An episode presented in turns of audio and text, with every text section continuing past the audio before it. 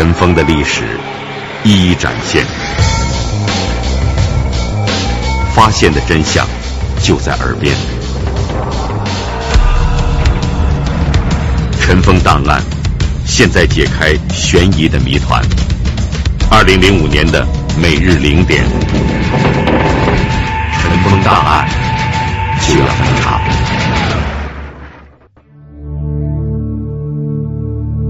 那一个挺好挺好，里头压了一块石头，古迹上都有铭文记载的。东边西边各有这个两个配点，把这个击碎以后呢，那能量就消失了。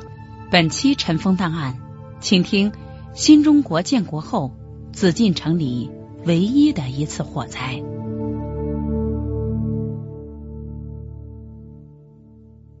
紫禁城，也就是北京故宫博物院，它是明清两代的皇宫，也是世界上最大的古代建筑群。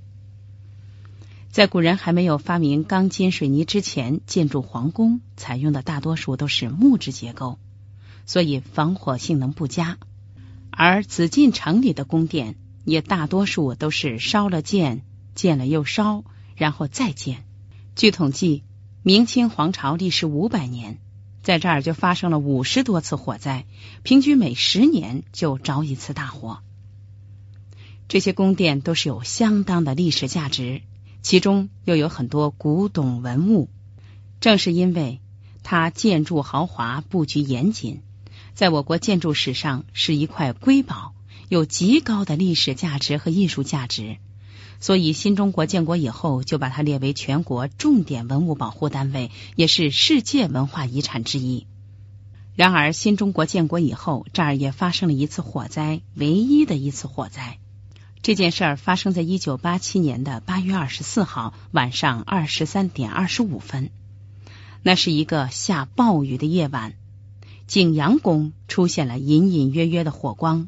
当时这个宫殿里还正在举办古代玉器文物展，有十四个展柜，二百多件文物，其中有不少是价值连城的珍品。这些文物也受到了严重的威胁。根据当时火势的发展，火场指挥部决定，除了在外部布置力量防止火势向其他建筑物蔓延以外，重点组织力量内攻。要知道，这个宫殿原来是乾隆皇帝鉴赏书画的地方。建筑面积有二百六十三点七平方米，立柱少，房间的建筑空旷，有两扇木门，六扇木窗，通风条件特别好。虽然经过消防人员的奋勇扑救，大大减少了损失，但仍有八十多平方米的古建筑毁于一炬。据火灾后统计，经济损失为二十多万元。然而，这古建筑的毁坏是难以用经济损失来衡量的。火灾扑灭了以后，经过现场的火因鉴定，是在这个雷雨交加的夜晚，宫殿遭了雷击。于是人们会问：这宫殿里的防雷设施在哪里？那故宫殿宇当中有没有避雷针呢？是不是没有避雷针呢？大家可能有这个提问。众所周知啊，避雷针的发明啊，是始于一七四九年。就是美国科学家富兰克林那个发明的。可是了解一些自然知识和历史知识的人都知道，这紫禁城远比富兰克林发明避雷针要早三百年。可以说吧，在盖紫禁城的时候，还没有世界上还没有人发发明避雷针，他不可能在古建筑上就安装避雷针。但尽管如此，咱们智慧的中国人的老祖先在避雷方面也有自己的办法。早在东汉的时候，有一位科学家叫王允，他就说呀，这雷电呢就是火。于是后来有人就提出来，在殿宇上啊安装底稳，就可以避雷御火。这底稳就是你看逛故宫的时候，诸位可以看到那个屋顶上有好多那个稳兽，正脊上啊两边都有一个吞稳兽，就是一个大龙头在那个地方。这个办法，有人说这是迷信，其实呢，这不完全是迷信，也不能说是迷信，因为什么呢？因为从疏导电流、分散电流的能量上来说，能够保护主体建筑，从这个角度来说，这也是多少能管点用的。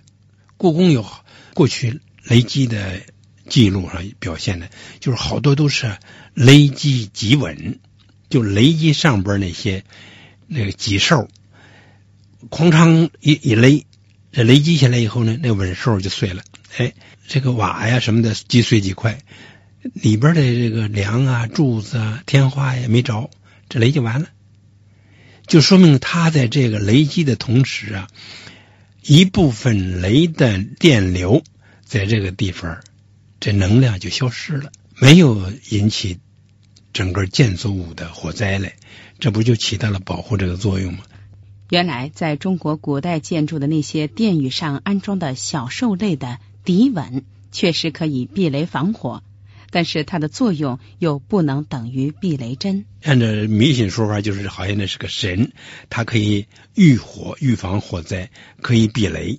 这实际上确实能在避雷方面能起一些作用，但是也不是完全能避雷，因为它有一些小的雷电，它那个能量小，把这个击碎以后呢，那能量就消失了，这个雷也就也就完了，它就不再继续是。如果挺强大的雷，雷电的量大。在击碎它之后，那个雷还会击毁柱子、梁、天花里边的可燃物，引起火灾了。有限就是了，能管点事儿就是了哈。因为古人这也是一个发明啊。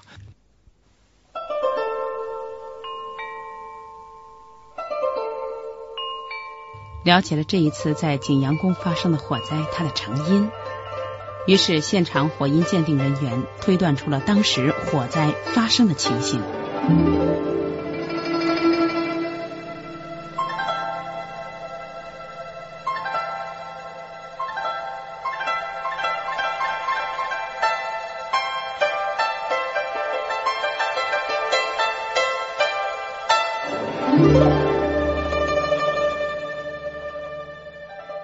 首先就是说呀，这个火灾啊发生在夜里边，当时啊除了保卫处值班的人之外，里边是既没有游人，也没有其他工作人员，而且这里边呢也没有电，所有电源都都都停了。发生火灾的时候呢，正好是雷雨大作的时候，就是在救火过程当中还一边下雨一边打雷。后来就了解怎么回事呢？就是第一手材料，就第一个发现这着火的那个那个同志就说啊，开始着火是宫殿的匾额的上方有两个铁拉杆呃，大约有有两米长，像手指头这么粗，是拉着这匾的。它因为它匾它需要扬着头，它底下有个托，就需要给人家一种俯视的感觉。是那两个栏杆那两个拉杆是金属的，雷电呢？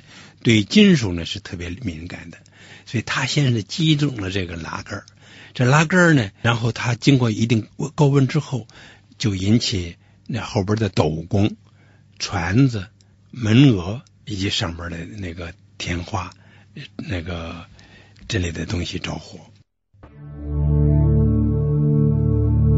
那一个挺好挺好的亭子啊，里头压了一块石头，古迹上都有。铭文记载的，东边西边各有这个两个配点，把这个击碎以后呢，那能量就消失了。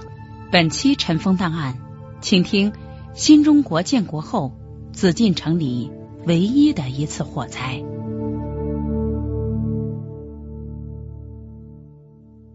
就这样，当时雷直接击在了屋基上。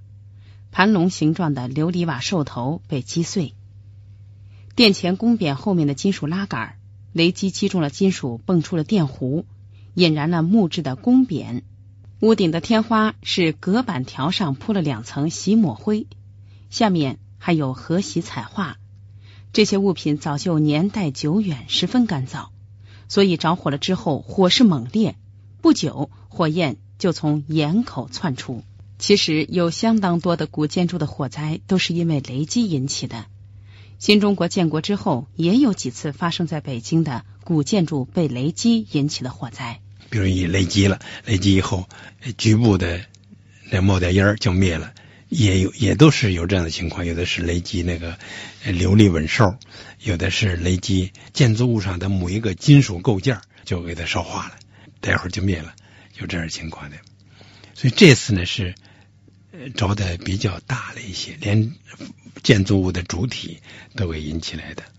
那么有一个问题就是，新中国建国之后，故宫里的景阳宫有没有避雷设施呢？呃，一九五七年的时候啊。中山公园，中山公园有个音乐堂，音乐堂就发生过雷击。音乐堂大家知道这是社稷坛呢，就左祖右社嘛，祖屋就是太庙，就是现在的北京市劳动人民文化宫，右社就是社稷坛，社稷坛就是今天的呃中山公园。这音乐堂呢就发生过雷击，着过火，把音乐堂给烧毁了。这音乐堂离天安门挺近的啊，没这一两天的光景呢。十三陵长陵灵恩殿也遭受过雷击。这灵恩殿就是明永乐皇帝的陵寝，那个有个正殿，这正殿跟太和殿差不多，挺大挺大的。因为这事儿这是个大事情啊，要报告中央，要报告周恩来总理。周恩来总理听了这事事儿之后，马上指示北京，指示全国各地所有的高大的古建筑。马上要安装避雷针，因为在当时好多古建筑，包括故宫在内都没安装。于是，当时北京市人民政府和故宫博物院奉命立刻行动了起来。很快，天安门、午门、太和殿、乾清宫、神武门等处都安装了避雷针。这些主要建筑上安装了避雷针。哎，我当时也参加这项工作了。有设计院，有房管局，业主像故宫吧，它是这个业主，他们。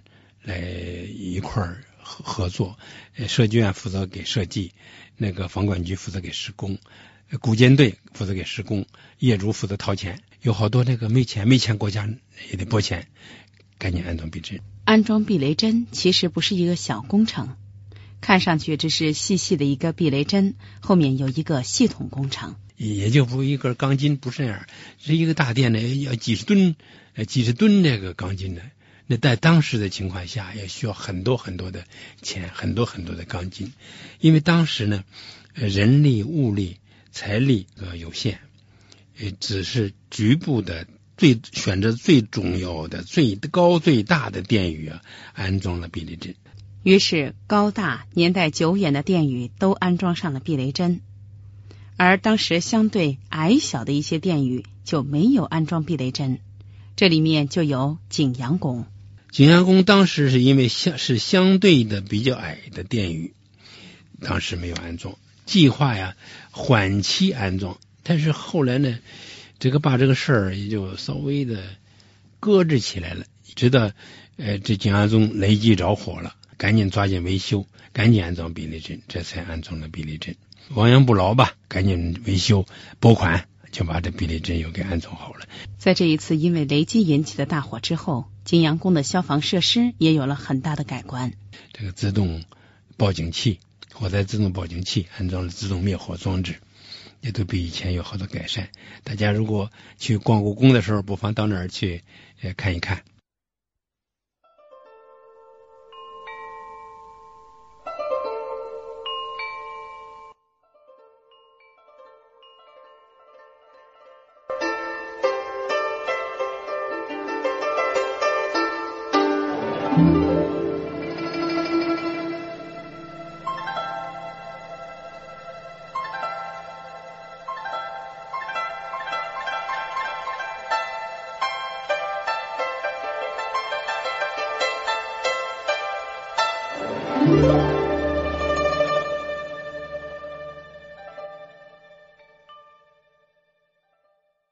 这件雷击导致古建筑着火的事件已经距今十几年了，而旧事重提给我们传递了一个非常重要的自然科学的信息：北京的雷电周期呀，这雷电的频率啊依然没有变。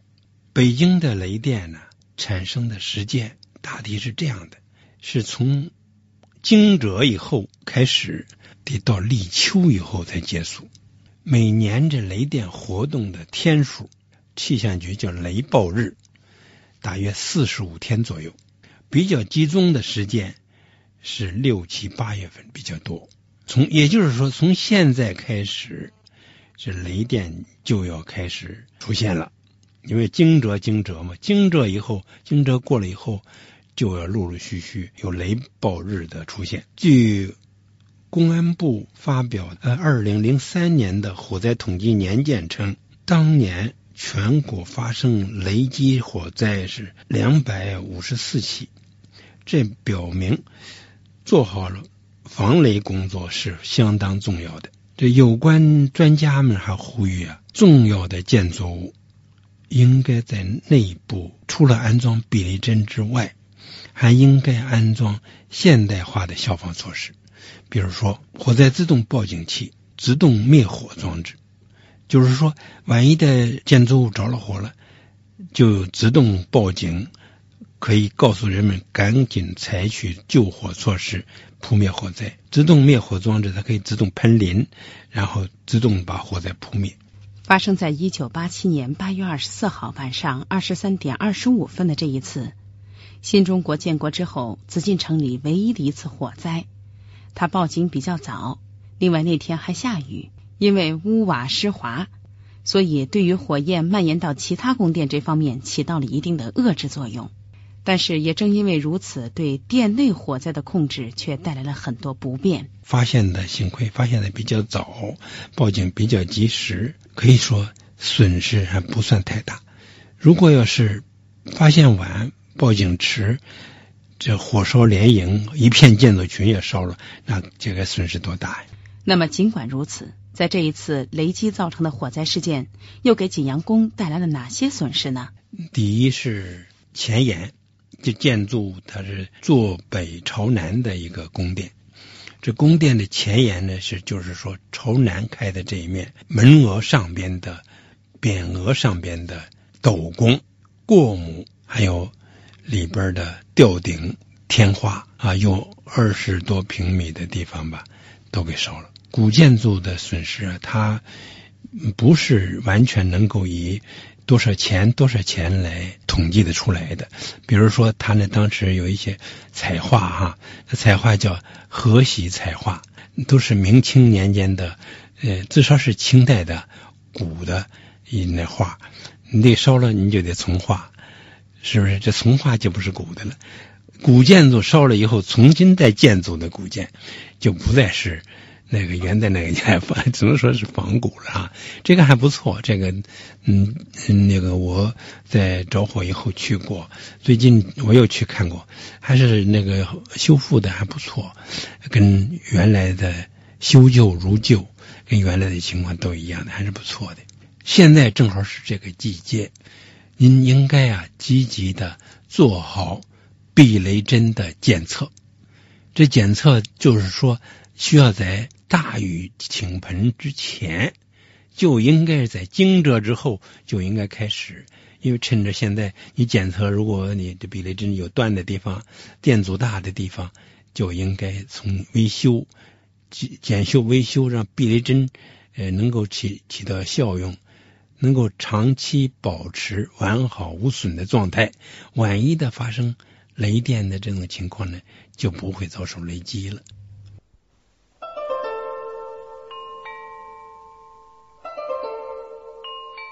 本期尘封档案，新中国建国之后发生在紫禁城里的唯一的一次火灾案，就为您介绍到这儿。本期节目讲述人：中国国家图书馆工程师王明珍，采访、编辑、播出：姚博。